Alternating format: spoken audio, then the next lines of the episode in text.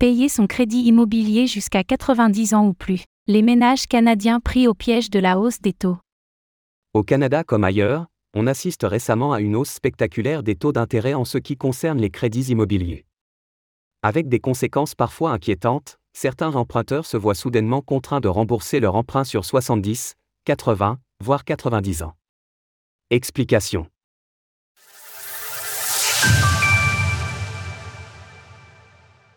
Les Canadiens pris au piège des crédits immobiliers flexibles. Au Canada, il est possible de souscrire à des emprunts à taux variable qui permettent de conserver le même paiement mensuel en ajustant la durée selon l'évolution des taux. Lorsque les taux d'intérêt grimpent, la durée du prêt s'allonge donc mécaniquement. L'emprunteur ne voit donc pas de différence dans ses paiements mensuels, mais la durée de remboursement est décuplée et des années sont passées à payer les taux d'intérêt plutôt que la somme empruntée. L'on peut alors passer d'un prêt sur 25 années à un prêt bien plus long.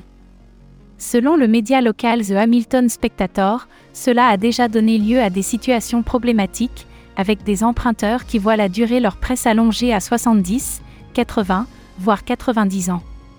Ce changement est fait de manière automatique, suivant le contrat d'emprunt signé. D'après des courtiers locaux, la situation est inédite, des délais de remboursement sinon n'ont jamais été appliqués c'est un problème. Même s'ils aiment conserver les mêmes montants de paiement pour leur crédit, il est quand même ajusté, car ils remboursent désormais bien moins leurs créances principales, et ils se retrouvent plus endettés. Un risque qui peut arriver en France? L'Organisation de surveillance financière du Canada affirmait dans son rapport annuel que le secteur de l'immobilier présentait un risque majeur pour la stabilité financière. Les amortissements étendus présentent des risques élevés, y compris une persistance plus grande des frais d'emprunt, ce qui allonge la durée de la dette des emprunteurs, ainsi que des risques de perte plus élevés pour les prêteurs. Cela montre les limites d'un système largement basé sur l'emprunt lorsqu'il est confronté à des hausses subites et conséquentes des taux d'intérêt. En France, où la durée d'un prêt immobilier est fixée à 25 années maximum, mais ajustable ensuite, le système n'est pas le même mais quelques appels ont déjà été entendus pour rallonger la durée des prêts immobiliers. Le mois dernier, le vice-président de la région Île-de-France, Jean-Philippe Dugouin-Clément, envisageait ainsi des délais de remboursement plus longs. Quand on construit une maison, elle est là pour 50 ans, 80 ans, un siècle, si ce n'est plus.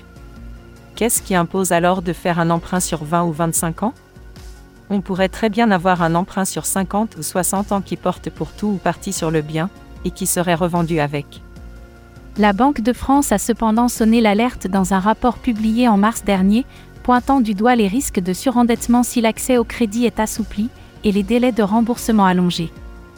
Ce serait le plus mauvais moment pour le faire, alors que l'endettement des ménages français, à 66% du PIB, est déjà supérieur au reste de la zone euro et à tous nos grands voisins.